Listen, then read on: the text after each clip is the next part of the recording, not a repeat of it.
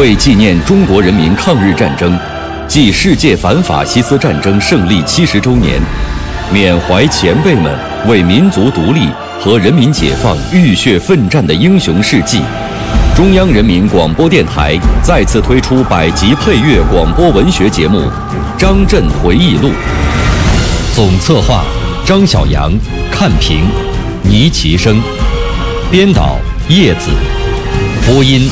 方明、雅坤，片花制作特邀王刚、胡存新，题记演播牟云，主讲李野墨，《张震回忆录》由解放军出版社出版。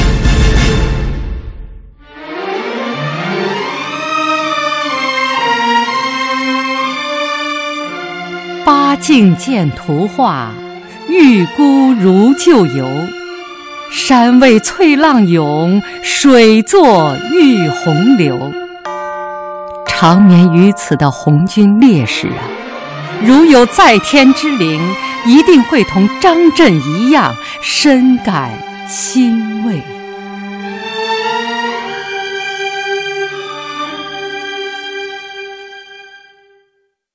一九三二年三月四日，红三军团又一次发起总攻。我团参加攻打西门，爆破队炸塌了西门越城左角的城墙，部队乘机向城内猛冲，但是遭遇到了敌人密集火力的拦阻，伤亡近半。后来才知道，由于叛徒告密，敌军预有准备，在老城墙背后又修了新城墙，以两墙为依托，集中火力打我们。致使总攻再次受挫。就在我们研究新的工程方案的时候，突然听到城墙内有挖掘声，我们估计敌军要有新的动作了。就在这个时候，敌军的援兵也到了，他们在北门架起了浮桥。为了阻止援敌进城，师里决定用煤油去烧浮桥。每连抽调几名水性好的，组成一个突击组。我们连由排长戴洪宽率领，分架两条小船，用煤油浸透棉被，准备在靠近浮桥的时候点火。但是因为敌人火力封锁太严，难以接近，而没有烧成。三月六日午夜，城墙上的灯光突然全部熄灭了。我与连长立即将情况报告了团部，同时命令全连占领阵地。七日二时许，敌人从刚刚挖好的坑道出击，由叛徒带路，直接突袭我师指挥部。我连正在指挥部旁边，立即与敌展开了激战。这个时候，师团部的电话都打不通，我们只好边打边撤，向南门靠近。在一所学校门口，看见黄克诚政委正在指挥二团一连抗击来敌，我马上带着部队向他靠拢，并且对他说：“敌人带着白袖章做标记，从三面对我们实施包围，距离我们最近的只有百十米，看来只有向南门撤退这一条路了。”黄政委高度近视，匆忙中把眼镜掉在地上。我拾起来帮他戴上，我们一起往南门跑。南门街上，军团参谋长邓平正在督战，战斗异常激烈。部队边打边撤，挤在一条街上，敌人一枪就可以打倒我们好几个人。我们随着黄政委沿着街道突围，突然听见两旁的房子里也响起了激烈的枪声。看来南门也不能去了，于是我们决定改向飞机场突围。这个时候，敌人的十余挺重机枪向我们疯狂扫射，把我的帽子打飞了，可是却没有打着脑袋，实在是万幸啊！我们沿着机场边的篱笆急速奔跑，终于突出了包围圈。就在这万分危急的关头，红五军团及时赶到，用大刀同敌人肉搏，才掩护攻城部队撤出了战斗。赣州战役历时三十三天，红军伤亡三千多人，其中红三军团伤亡最多，我连由一百二十多人减员至四十五人。我们师的师长侯忠英在南门突围的时候被捕，敌人劝降未成，就伪造了他的投降书，并以传单形式四处散发，企图动摇我军心。后来侯师长惨遭杀害，就医的时候很壮烈。黄克诚政委曾在《红星报》撰文悼念他。全国解放以后。黄老为侯忠英的牺牲经过写了材料，证明他是烈士。谁知文化大革命中又说侯忠英是叛徒，黄克诚的证明材料也被毁掉了。我得知这一情况之后，曾经和几位红三军团的老同志一起给军委写过信，说明历史的真相。赣州失利。当时我作为基层干部，还不能深刻认识军事冒险主义的危害，但是没有能够打进赣州城，始终在我的思想上留有不小的遗憾。总想看看城内是什么样子。一九九九年春，我来到赣州参观，到处是城市建设的繁忙景象，当年的战场已无遗迹可寻。我还看了这里的名胜玉姑台，耳旁仿佛又想起苏东坡先生的佳句：“八境现图画，玉姑如旧游。山为翠浪涌，水作玉洪流。”长眠于此的红军烈士啊，如有在天之灵，一定会同我一样。深感欣慰。赣州战役失利以后，红三军团撤到赣县江口一带休整补充。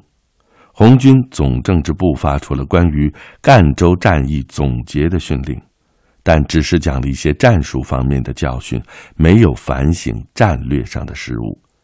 部队在江口进行了整编。美团缩编为三个步兵连，一个机枪连，我们连被撤销了，人员补充到其他连队。我被调到二团一连任政治指导员。进攻赣州的时候，部队中已经取消了连政委的称谓。二团团长曾春建，政治委员方强，方政委比我大几岁，入党早，也是平江人。全国解放后，任海军副司令员，还当过六机部部长和国务院国防工业办公室主任。那个时候，团里还没有专职总支书记，由汤平担任。他解放后任总后勤部副部长，在文革中被迫害致死。一连连长是华天宝。还有一个专职支部书记姓樊，名字想不起来了，是一位老同志，比我大概大十多岁。一九三二年三月十八日，中革军委决定以红三军团为主，组成西路军到赣江以西活动，打通与湘赣苏区的联系；同时，红一五军团组成东路军到福建活动。西路军进入湘赣粤边境地区，震动了三省军阀。五月下旬，他们先后调集四十个团的兵力进行三省会剿，但是很快就被红军粉碎了。而后，按照方面军的统一部署，为集中力量先击破粤敌，我们由上游地区南下，参加南雄水口战役，取得了胜利。在这次战役中，我们一师的任务是防守大余老城，我们连负责守卫梅关。梅关以梅得名，以梅著称，是江西、广东的交通要道，修自唐代，千余年来，无数文人墨客路经此地，题咏甚多。没有想到，这里成了我。军旅生涯的一个转折点。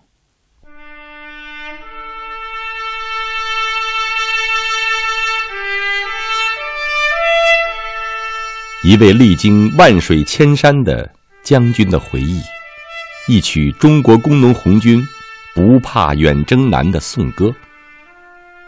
横空出世，莽昆仑，阅尽人间春色。他在漫漫长征路上历练了铮铮铁骨。我是蒲存昕，我是王刚。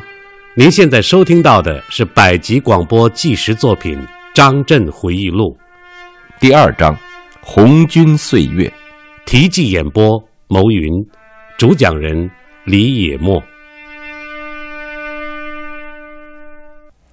在西渡赣江后的几个月中，我连补充了一批来自湘赣苏区的新兵，他们刚当红军，乡土观念比较重。不愿意远离家乡，再加上生活艰苦，有的甚至逃亡，因而巩固部队的任务很重。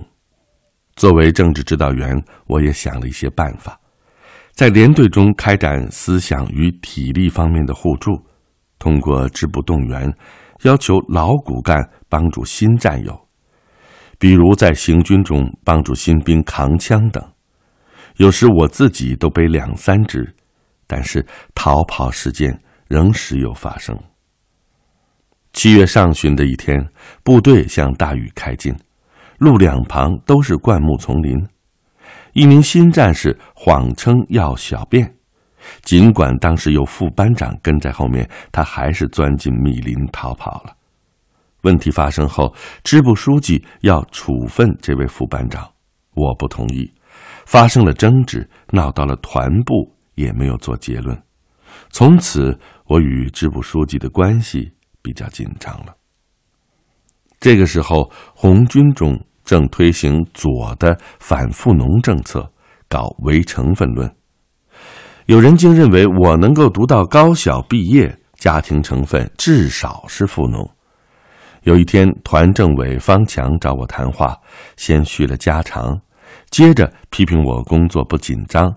连里发生新兵逃亡，并说不能以为你我是同乡，工作就可以马虎一些。我详细说明了新兵逃亡的过程和与支书争论的焦点，并且向他表示，我当红军是来革命的，也不靠谁，更没有因为你是同乡就放松了自己的工作。不久，我接到师部命令，其大意是。二团一连政治指导员张震工作消极，家庭经济地位是富农，着即撤职。命令是由新任市政委黄春浦签发的。此前，黄克诚已调任红五军政治部主任，彭绍辉调回任师长。命令公布以后，随即分配我到师司令部当文书。由师经理处政委苏振华来接任指导员工作。苏振华也是平江人，雇农出身。全国解放以后，曾经任海军政治委员，是中共第十一届中央政治局委员、中央军委常委。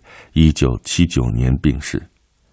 振华同志来连队的时候，我和华天宝向他介绍了情况，欢迎他来一连工作。我到了师部以后，作战科科长吴自立是我的老领导了，参谋有魏少全、刘畅和周钦，他们都是红三军团打长沙的时候从敌人监牢里解救出来的，文化水平高，熟悉参谋业务，都乐于帮助我。还有一个文书叫何家涛，也是因为富农问题调来的，与我相处的很好，文书业务非常熟悉。我为身边有这么多值得学习的同志而高兴。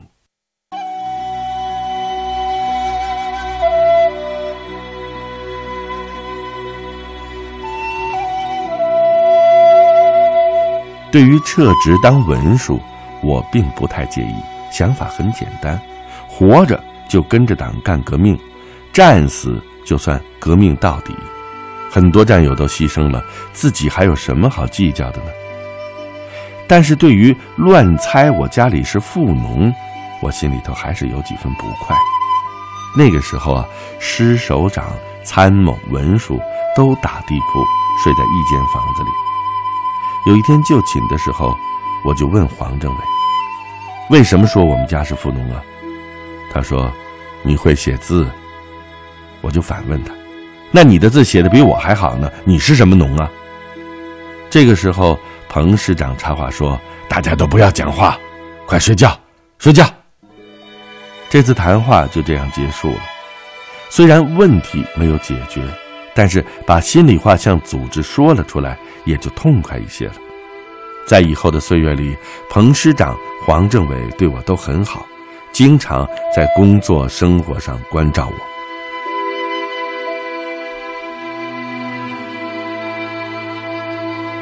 这个时候的中央红军已经比以前正规多了，建立了文书制度。我当文书时的日常工作是善写司令部的命令、训令、通令、电报、报告、讲稿，每月统计部队人员、马匹、枪支、弹药、物资增添和消耗情况，整理保管重要文件、资料等等。这些工作都要求准确无误，必须十分细心，来不得半点马虎。有时材料需要多份，还要刻蜡板、油印分发；有些材料上级要的很急，就得彻夜工作，迅速上报。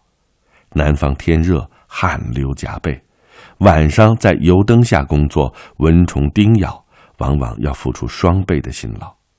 如果夜间首长有指示、命令、电报，必须立刻起床抄写。部队出发前，我还要将行军路线、宿营命令写好，及时发出。行军的过程中，我跟在首长的后面，随时听招呼。一到宿营地，把两个文件箱一并摆开摊子，立刻展开工作。按照司令部工作的规定，战斗结束后要写出战斗详报，其内容有：一、战前的敌我态势；二、战区地形，三我军部署，四战斗经过，五歼敌缴获伤亡损失统计，六主要经验教训，七建议。到了宿营地以后，要写宿营报告，各种数字要以百分比来表示。所以在战斗中，我总是跟着参谋长或者师长到前线了解战况。以便战后迅速写出战斗详报或战斗要报，经首长略加修改补充，即可及时上报。在部队整训期间，彭师长还主持办教导队，他自己写计划并当教员，有时写好了材料要我抄写油印。久而久之，我对如何组织战斗、如何拟定训练计划，心里头也就多少有点数了。入了冬，军团保卫分局奉命又搞肃反。当时流传着一个顺口溜，叫“天不怕地不怕，就怕特派员找谈话”。魏少全、刘畅和周钦先后被保卫局特派员找去谈话，都没有回来。后来得知，保卫分局说他们是反革命改组派，在长沙监狱投降了国民党。把他们秘密处决了。我们司令部几位熟悉业务、努力为革命事业工作奋斗的同志，就这样离开了我们，这真叫人痛心。这样一来，大量的工作就落到了我和何家涛的身上。除了做文书工作之外，还要监管参谋业务。后来，科长吴自立跟市政委吵架。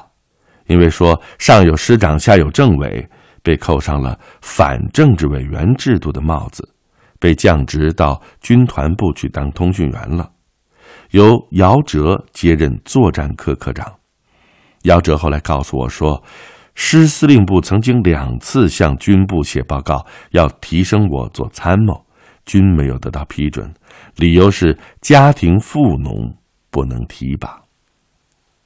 一九三三年一月上旬，何家涛在金溪县黄师渡战斗中被子弹击中了腹部，英勇牺牲。又一位伙伴走了，我的心里头非常的难过。他在牺牲的时候还戴着富农问题的帽子。从此以后，他的那份工作也落到了我的头上，所以我经常要工作到深夜，甚至通宵达旦。不过那个时候年轻，办事快，没有误过事。组织上对我的工作也很支持，专门派了一名勤务兵照顾我。行军的时候，还给我配了一匹马，用来驮文件和文印工具。一月下旬，红三军团奉命到赣东北地区迎接红十军。天气特别的冷，山上结冰，行军困难。我记得翻一座山，十多里路就走了一个晚上。下山的时候，大家坐在地上向下滑。我们一师住在贵溪龙虎山上的清宫镇。龙虎山是道教的发源地之一。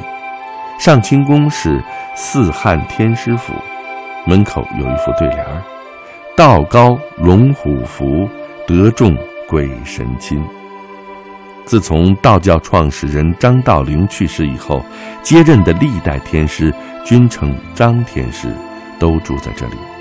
记得那个时候好像是第六十三代。上清宫院子很大，我们一个师都能住得下。新中国成立以后，修英夏铁路的时候，上清宫被拆去了一部分，余下的供人参观。一九九九年，我就地重游，这里已经被列为全国重点公观保护单位，也是重点开放的道观之一。在上清宫，我们师还通过政治攻势瓦解了守敌一个连，控制该处，迎接红十军的到来。几天以后，我们终于在这里会合了。红十军是方志敏同志创建的部队，在赣东北地区享有很高的声誉。这一次是临时中央左倾教条主义者准备打大仗，把他们集中到中央苏区来。红十军的作风纪律都很好，他们也非常尊重中央红军。会师的时候，他们喊着口号：“乌拉，中央红军！”乌拉是俄语“万岁”的意思。来到中央苏区以后，他们改编为红十一军。一九三三年二月，蒋介石又调集三十多个师的兵力，采取分进合击战法，对中央苏区和红军发动了新的围剿。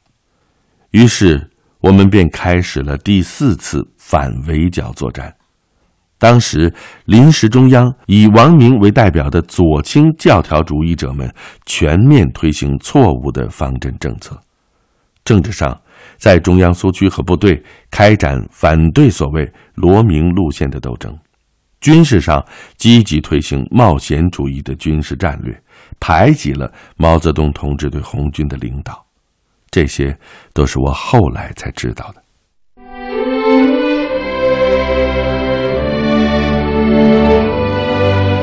庆典版张震回忆录今天就播送到这里，配乐额尔德尼齐木格，总监制王球，节目编辑制作叶咏梅、邢小春。